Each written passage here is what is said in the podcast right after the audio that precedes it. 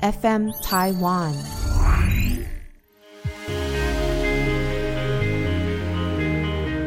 欢迎收听纯言纯语这一集是离婚后亲子相关权益的下一集，我们会聊到抚养费。让我们欢迎吴庭云律师，欢迎纯言纯语的听众，大家好。那抚养费呢？它有过去已发生的代垫抚养费，以及未来会产生的抚养费。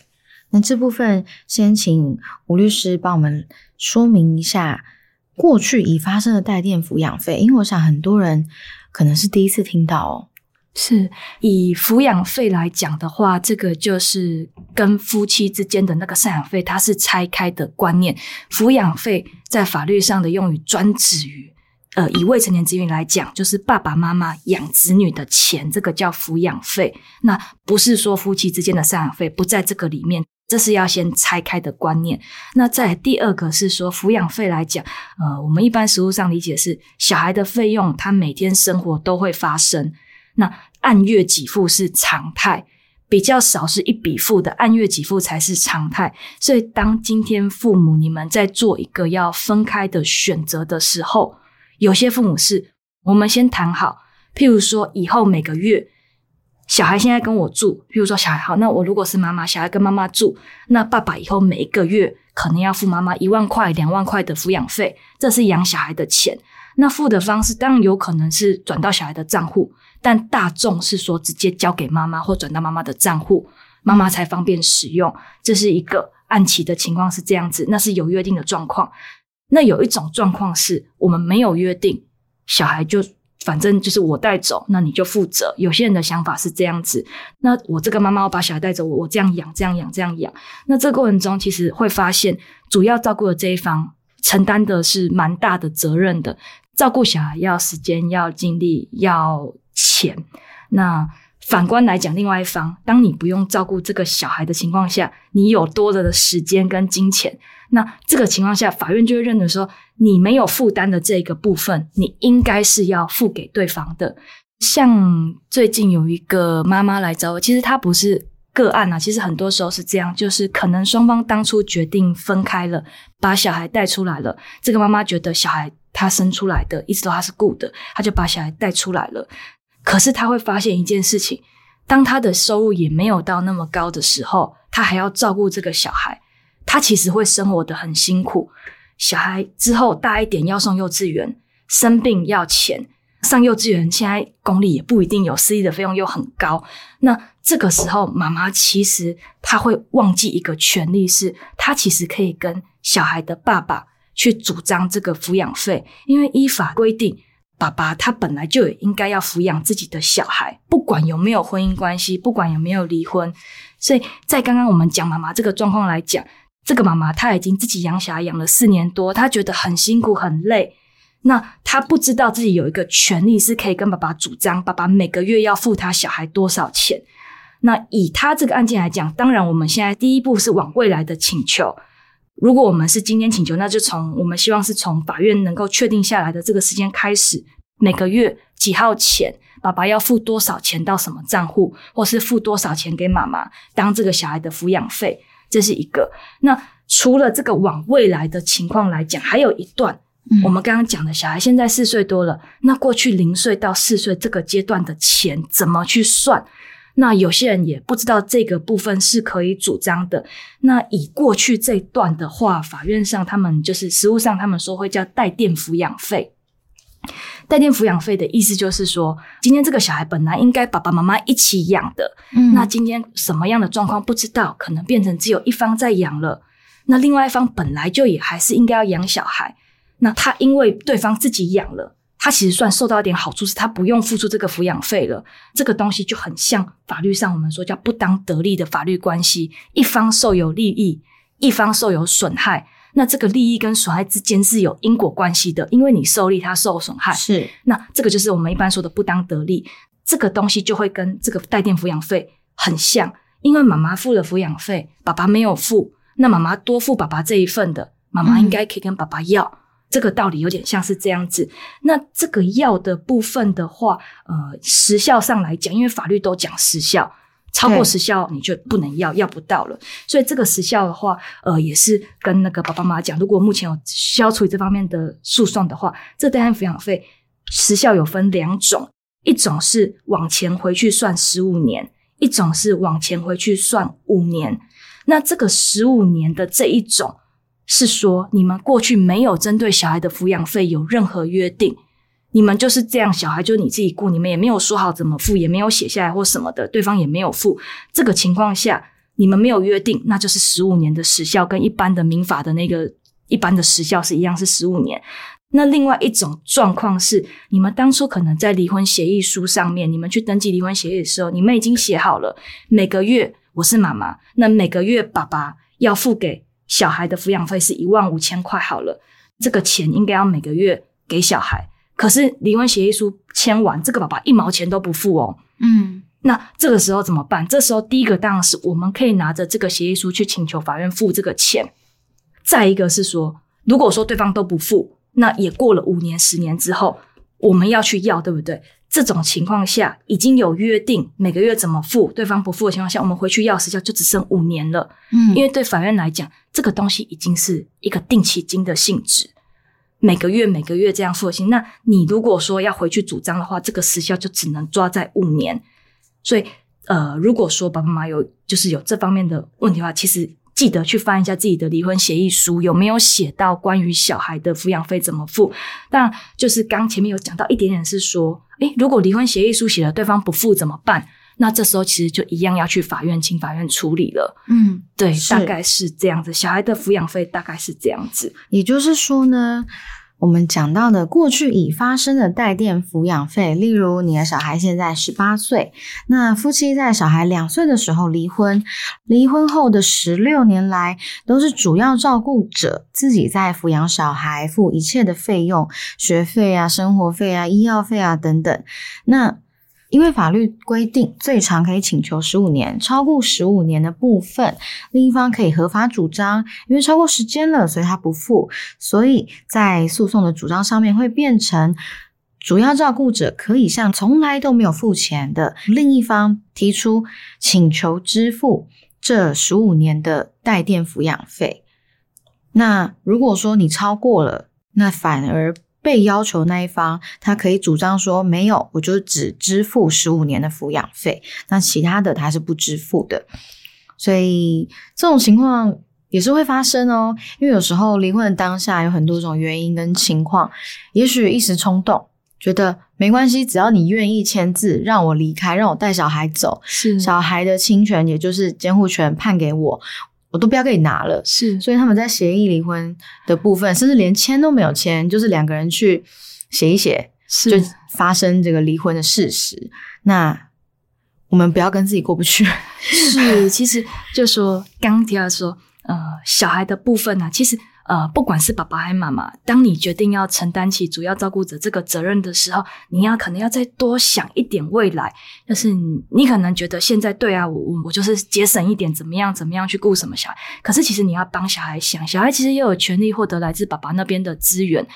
那一样，小孩跟爸爸之间的那个关系，亲子关系要存在。那钱的关系是不是本来也让它存在？有的妈妈会说：“我才不需要他的一毛钱。”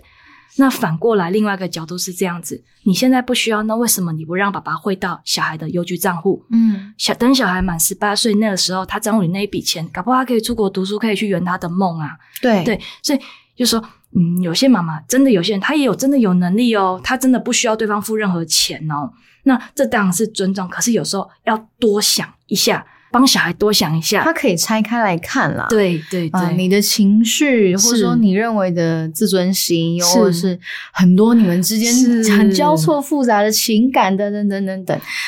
没关系啊，你就把钱放在小孩的户头喽。对，其实给钱的一方也是要提醒，如果今天我们没有性别歧视，就说如果今天是爸爸是给钱的一方，如果是这个情况的话，那其实也要提醒爸爸一个观点是说，嗯、有的爸爸会说这样哦，你说你一个月要一万块哦，啊，你有收据吗？嗯那可是这个时候我去买一个咸酥鸡会有收据哦，我去嗯市场买个苹果，就是说有时候你给钱的这一方啊，其实你自己也要思考一下。说真的啦，雇一个小孩一万块一个月，现在有办法吗？其实是没有办法的。而且妈妈承担的主要照顾责任，她还多出力诶，她出钱又出力。那你是出钱，说真的，你多出一点又又怎么了？那法院来讲，给法院判的话，法院的选择是这样子：你们两边如果状况差不多，我就除以二。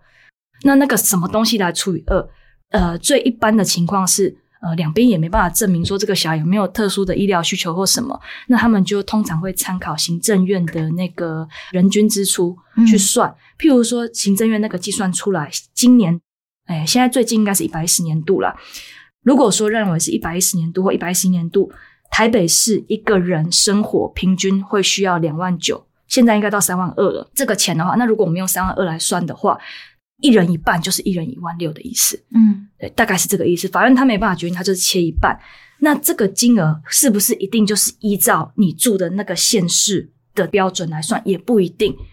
要考量特殊状况。如果说两边本来的经济收入，可能两边的一个月的收入都只有一万多块，那当然我们就不能用这个来去算，或是说有些说有一方可能他的收入特别高或什么的。那有可能那个金额就也不是用三万二来算，所以这个金额不是定死的。但是当没有特殊状况的时候，通常法院会采纳接近这个人均支出的这个费用。那有些人的主张会是说，哎，不行啊，我要用最低消费去，就是人均是平均嘛，对，最低也有一个数字出来。是，那其实法院基本上他们的天平朝向的还是那个人均呐，你不能要求你的小孩要过着那个最惨的生活。是，但我想要知道，很多人会担心说，好啊，那我去争取我的权益啊，哦，往前去请求所谓过去已发生的带电抚养费。那如果另一半他就是摆烂，他说，哎，你也查不到我有薪资收入哦，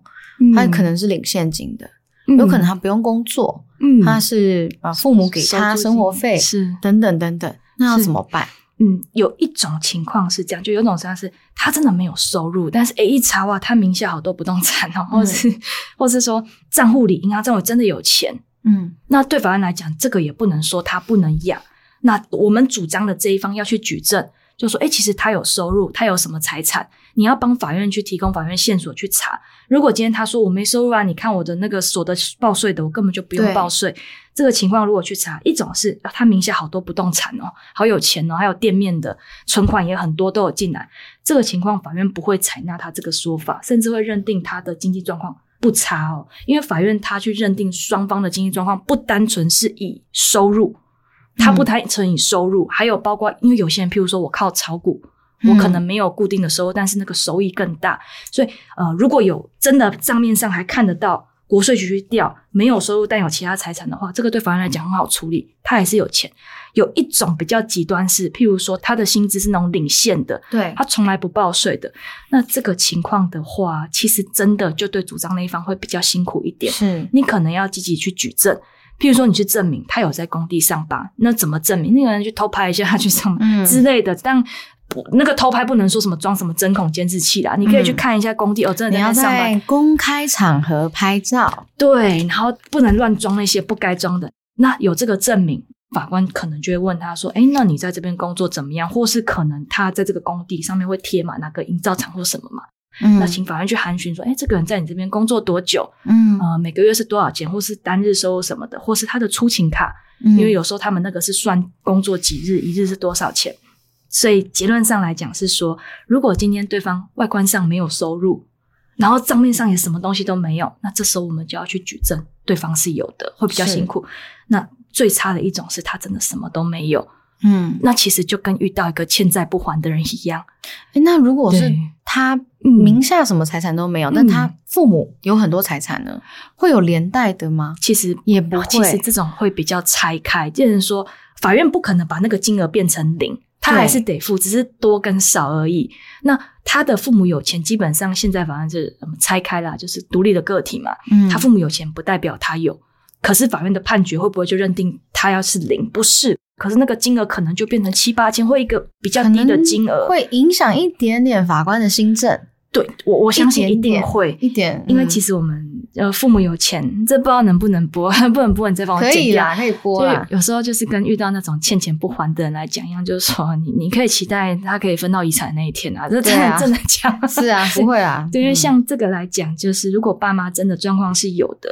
他爸妈如果是有在规划遗产的话，什么的，也不可能等到最后走的那天，这样他要缴很多税，所以基本上都会慢慢过。那最麻烦就遇到真的什么都没有的，真的有这种人，他他不是账面上没有，他就是真的没有，以前就是靠吃你的软饭的。哦，那种人那种当然不期待啦。我相信是会想要去是争取的人，应该都是知道呃对方知道有一些对然后有一些人会有一种担心，我我原本以为那个是比较特殊，但我发现很多人有这个担心，他会觉得说，哎，如果今天我跟对方要这个抚养费，之后会不会从他要分到，譬如说我这个女儿，我想跟爸爸女儿的爸爸要这个小孩的抚养费啊，我会不会要到这些钱呢？之后要从女儿可以分到遗产里扣？我说没有这回事。哦，没有，有些人会这样担心哦。有些人担心说，现在爸爸给小孩的抚养费，要不要从以后女儿可以继承爸爸的遗产里面扣？我发现不是只有一两根，有些人会有这样的疑问。没有，抚养费就是小孩在成年前每个月每个月在发生的，大家住一起就没什么好谈的，各自负担每个家庭自己的状况。可是当你们分开了，这个事情就要有一个决定。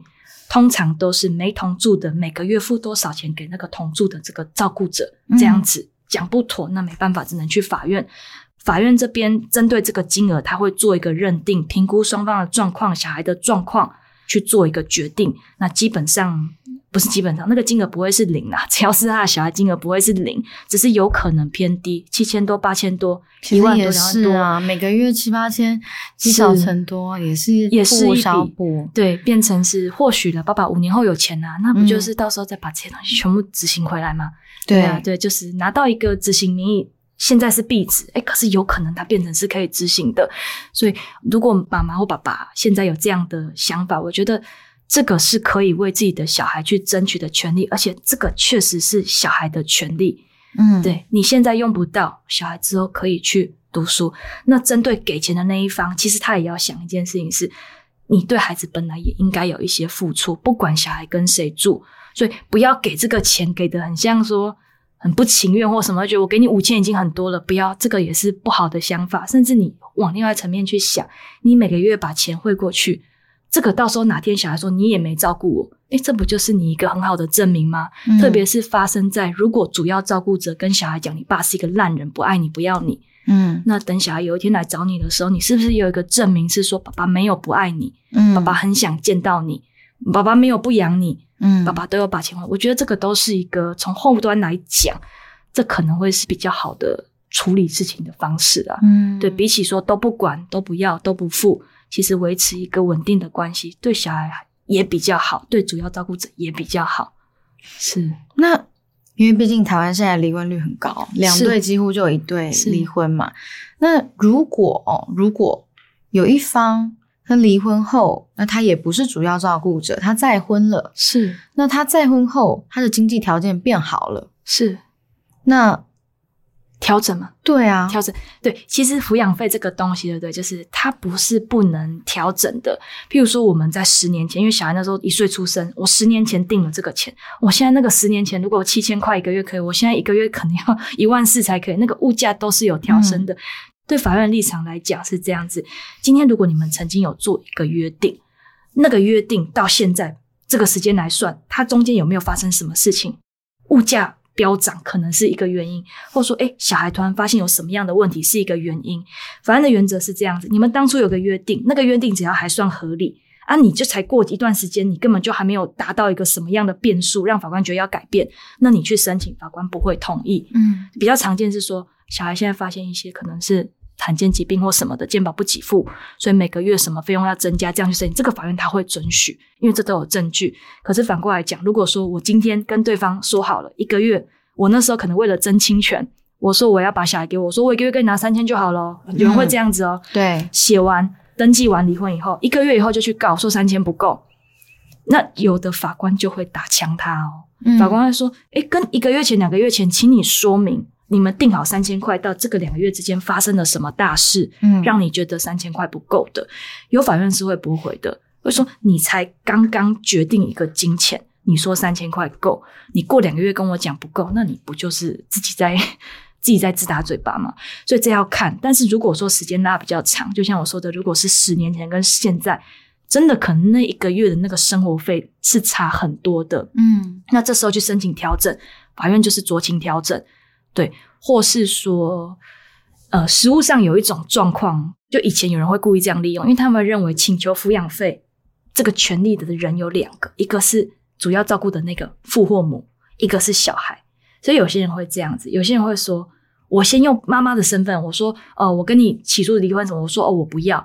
我说我们和解比如说小，我不要哦。然后我一个月后，我用小孩的名义来跟你要，嗯那法院他们就是他们去讨论，就是觉得说，哎，确实啊，这两个是不同的权利啊。妈妈你怎么可以帮小孩放弃权利？所以认为说，好，这个案件来讲，对爸爸来讲很不合理。妈妈说不要了，为什么用小孩名义来要？可是对法院来讲，那对不起，你妈妈本来就没资格帮小孩放弃他的权利，妈妈放弃自己的，小孩的权利还在，所以是会判下来的。是对，那所以说这个东西就变成实务上的一个小问题啦。那所以有的法官哦，他在写这种调解笔录，他就会特别强调，特别强调说，呃，虽然那个写的不知道到最后执行上面的意义在哪，但是他会写一句说，双方不得再以未成年子女的名义向他方主张费用。对，但这个就是有点太细的话，不会不会，我觉得那是法律攻防，大家要注意的事情。对，就是以前大概三五年前，其实还蛮常见的，现在、现在比较少一点。然后加上现在其实真的有判决是出来直接讲了，你现在已经说不用，或是就是这个钱了。你现在要改说要或怎么样，你要你要负举证责任，不然其实对法院立场来讲，你不就是在浪费诉讼资源？嗯你一个月前才从法院走出去，你一嗯两个月后你又再走进来，用一样的事情来处理，所以嗯，我觉得抚养费的金额也是爸爸妈妈用大家用智慧去想，怎么样的一个钱对小孩来讲是足够的。那因为我现在在想的是，你知道，其实很多人离婚后还是怨偶啦，对并没有因为离婚而结束孽缘嘛。我想到有两个情况，是呃，一个情况是假设某一方他离婚的时候没有工作能力，嗯也要不到所谓的小朋友的抚养费嘛。嗯例如说，好，离婚的一方他没有工作能力，那另一方主要照顾者无法请求呃抚养费。嗯那如果这个本来没有工作能力的人，他因为各种原因，好比说再婚，嗯，他呃娶了一个或嫁给一个还蛮有钱的人，是。每个月会给他一笔不错的生活费。是。那如果如果他的前任知道的话，嗯。他是可以用这个理由去主张说，离婚的时候他没有工作能力，可他现在他的伴侣有给他生活费，所以他应该要拨一点生活费在我们生下来的小孩身上嘛？第一个层面说，就是以这个理由来讲，对法院来讲，它是一个相对起来是比较合理的理由。嗯可是又回到举证上面，就是说，对你要怎么举证你们当初为什么是这样？所以我上周才一个离婚协议出去，就是帮人家写的，我上面就注明的很清楚。我说现在离婚，那现在抚养费的部分，两个小孩因为考量妈妈现在没有工作，嗯所以我们目前一个月两个小孩各一千五，真的是这样子。嗯我们这边同意了，觉得妈妈没有嗯各一千五。那日后如果有妈妈有收入或是有其他的金钱来源的话，双方可以协议调整，或是经由法院处理。我觉得这个是可以把它多写出来的部分，嗯因为很多时候到后端你要怎么举证？对当初为什么你没跟他要？是对，因为他讲的版本一定不是这个样子。对，所以我建议是说，如果有这个顾虑的话，当初既然有这个考量，而且确实是因为对方目前状况是可能要不到多少的情况，我觉得是把它写出来会比较好的。谨慎，对，那写出来其实每个月多少，反过来想，就是回到刚刚带电抚养费的问题哦。如果我们这边写了是多少，那个时效就是五年。对对，所以如果说我们写了这个东西，就是考虑要不要写，我们可能要把那个时效拉回来。如果说我们其实心里估计说，哦，在十年后他应该可能会有一笔横财进来，可能会有继承到什么东西来讲，那笔钱真的直接不要写，嗯那笔钱真的就别干脆就不要写算了。嗯，对啊，因为如果不要写的话，到时候你能够十年后你能要的就是十年整，是不是五年。嗯对，甚至那个金额跟这个一千五、一千其实也有一个落差。对对，所以这个就是我们在帮客户规划离婚协议的方面的时候，如果我是要拿抚养费的这一方，这个就是我考量的方案。是，对，特别是这种考量对方现阶段没钱，建议就把它写进来，因为那是事实，对方应该也不能有意见。对，然后这个又会再延伸出一个小问题哦，也不是说问题，应该说想要提醒大家，或是让大家一起想一想。今天如果你娶或是你嫁给啊一个离过婚然后有小孩的是对象，是他在你面前跟你展示他是怎么规避抚养费，或是怎么样少给抚养费的话，你要想一想。然后，如果对方是跟你说：“哦，没有没有，我们当时离婚协议就已经讲好了，我是不需要负担抚养费的。”你也可以再想一想，是这个对象，嗯，可能对你不诚实。是，而且其实我们都知道，就是这个跟外遇那种都反正都一样嘛。他现在这样对前任，他之后也就这样对你哦。要没真的这错，个是要没错，不管你考是娶还是嫁，都是一样的哦。是嗯，所以希望这一集呢，可以帮助到正在争取权益的，不管是是爸爸还是妈妈，更清楚说好什么和什么应该要拆开来看，什么是你的权益，什么是小孩的权益。然后过去已发生的带电抚养费是可以请求的，但是请求的时候又要特别注意这个时效。是然后这关乎到你们当时离婚协议到底有没有写到每个月多少钱？是那当然，其实离婚后的亲子相关权益要讲是讲不完的，太多细项了。我们把比较大方向的，也就是侵权的争取以及抚养费，一定会面对到的事情和大家分享。那不一定你会用得到，但先知道，如果你身边刚好有朋友正在发生这样的争取的时候，你也可以把这一集分享给他，因为我相信。比起 Google 爬文哦，嗯，听专业律师的见解还是比较谨慎和务实的。那当然，如果你想要了解更多，因为每个人的情况不一样，也可以找吴庭云律师。那吴庭云律师可以跟大家分享一下在哪里找得到你吗？就 Google 名字就可以。如果 法律事务所要对，可能说不定 他们会怕说有一样的名字。哦好像现在没有现在目前没有啊目前目前目前没有跟我同名的律师。哦，好 在那个信义路五段八号十四楼。好，而且目前呢，没有律师跟吴庭云律师同名同姓，所以你 Google 吴庭云就是这个吴庭云律是师。是是，就是好，大家可以去预约咨询，因为每个人状况真的都不同，真的是每个人适合的也不一样。不要放弃，对，要加油。是那这一集到这里结束，那希望都可以帮助到对方，也给予各位一点力量和勇气。谢谢吴律师在这两集专业的分享。谢谢。那听完不要忘记给我们五星好评，有什么样的想法也欢迎留言告诉我们。我们下期见，拜拜。